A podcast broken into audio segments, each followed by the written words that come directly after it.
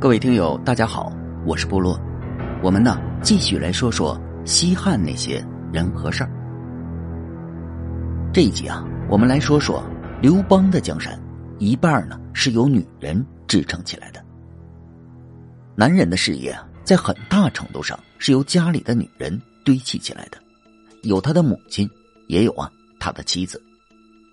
楚汉争霸期间，刘邦率领无数汉军将士。在前方浴血奋战，但有一群人呢，也在看不见的地方打着另一场没有硝烟的战争。这场战争啊，甚至比前方的厮杀更酷烈，更考验一个人的意志。对，正是那帮在刘邦遭遇彭城之败后被项羽抓去做人质的汉军将士们的家属。他们呢，置身于暗无天日的大牢，所要承受的不仅是肉体上的折磨。精神上的煎熬更是让他们度日如年。但可以肯定的是啊，只要他们一天不屈服于项羽，刘邦团队呢就会继续以最饱满的斗志和项羽集团死磕到底的。是的，大家都在战斗。所幸的是呢，这帮人以吕后为中心，一直死扛到楚汉鸿沟协议之后，项羽主动放他们回去为止。这条路，他们走的是跌跌撞撞。每一刻都在与绝望厮杀着。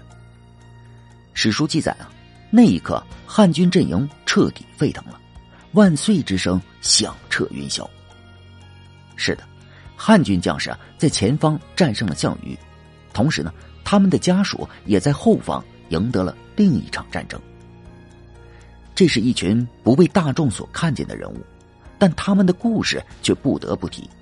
最具有代表性的是王陵母亲的故事。这在刘邦东楚还攻项羽西楚国的时候，王陵呢以手中的数千人为原始股份加入了刘邦的团队。和汉军将士的许多家属是一样的，王陵母亲也被项羽抓去做了人质。但王陵的情况呢比较特殊，他呢是沛县的大富豪，在刘邦创业之前呢是刘邦江湖上的大哥。刘邦创业之后呢，在沛县精英纷纷加入刘邦团队的情况下，王陵。却迟迟的不肯归附。也许啊，在王陵的内心里啊，他根本呢就瞧不上刘邦。如今加入他的团队，也是在生存空间被不断挤压、没有办法的情况下才做出的选择。所以啊，项羽觉得王陵呢绝对有争取过来的可能。在王陵派出使者和项羽交涉时啊，项羽呢故意的让王陵母亲坐在主位，这目的嘛。也不过是呢，想让使者将他看到的场景回去呢讲给王陵听，以动摇王陵的心智。说真的，以王陵的特殊情况，只要项羽如此坚持，王陵啊还真有可能被他争取过去的。但王陵的母亲呢，在送别使者时啊，却哭的是一塌糊涂。他对使者说：“回去啊，告诉王陵，让他跟着沛公好好干。”沛公是个长者，王陵跟着他呀，我放心。说完呢，就抽出使者身上的剑，果断的自杀了。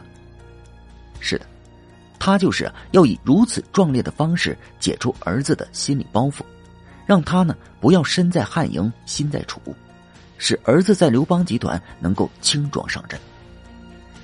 项羽被王陵母亲的行为彻底给激怒了。他当即呢，就做出一个暴烈的举动，将王林母亲的尸身放在热气腾腾的大锅中进行烹煮。是的，项羽的残暴在这个事件上体现的是淋漓尽致。相信呢，当这个故事传播开来时，汉军将士的战斗力一定会在精神力量的作用下更加的斗志昂扬。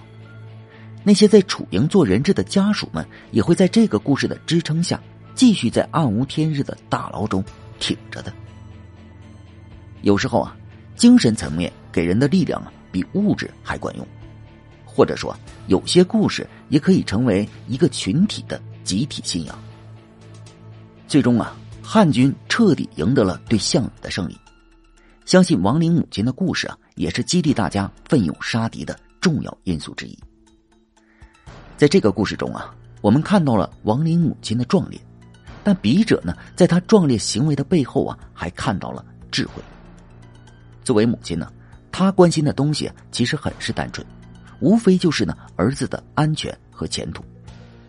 当时啊，只有韩信、陈平这样的当世精英，才能对项羽的为人有一个清醒而全面的认知的，并做出了项羽必败的结论。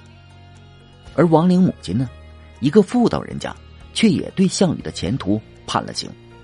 项羽成不了事，胜利者肯定会是沛公刘邦。这个可就厉害了。由此可见呢，王母绝对不是一个简单的人物。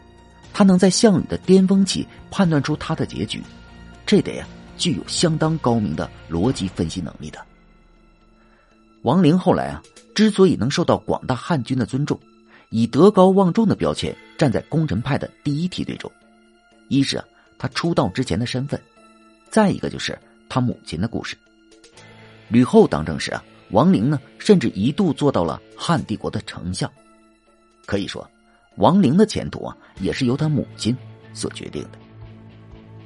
是的，一位母亲能够影响三代人。在楚汉间呢，还有一位母亲，也绝对是一位智者。在秦末起义火焰的剧烈燃烧之下，东阳县少年也杀掉了县令，共同推举县令曾经的属下陈英为他们的头领。这陈英的为人呢，比较谨慎，又非常的讲信义。对管理、律法、军事上的事呢，也都比较精通，是个最合适的人选。完了呢，大家呢还想共同推举陈英为王，建立一支特种部队。哼，看来啊，这是一群有理想的人呢。当时的陈英啊，其实也是犹豫的，内心呢是摇摆的。说实话，对于一个男人，王者的称号绝对会让其动心的。但这是乱世啊。稍有不慎就会玩完呢。陈英的母亲呢，在第一时间帮儿子做出了选择。儿啊，自从我嫁到你们家，还没听说过你们家祖上出过什么贵人呢。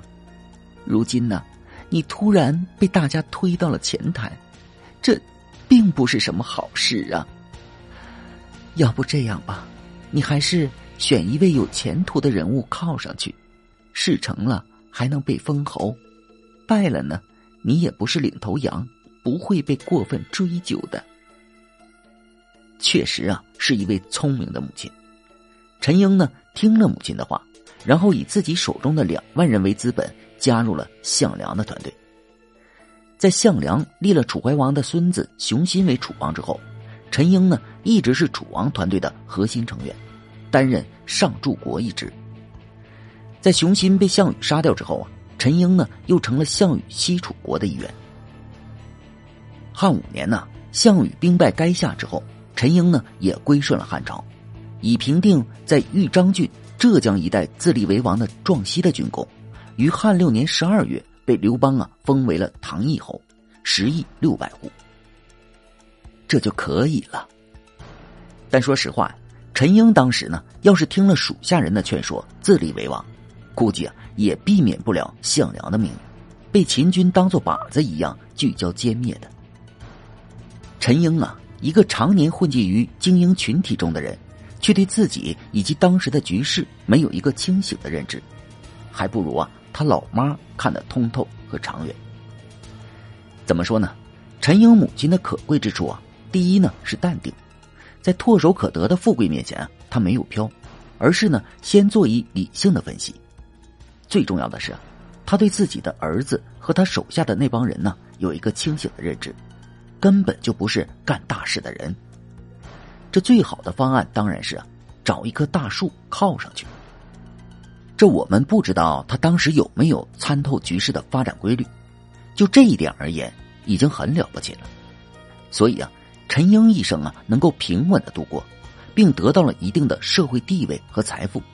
这与他的母亲呢是息息相关的，所以啊，男人呢还是得娶一个好媳妇，因为啊，这不仅关乎你的前途，更是啊与你的下一代的命运深度绑定的，共勉之吧。好，感谢您收听本集故事。如果喜欢部落，请点击关注和订阅吧。感谢您支持部落，谢谢。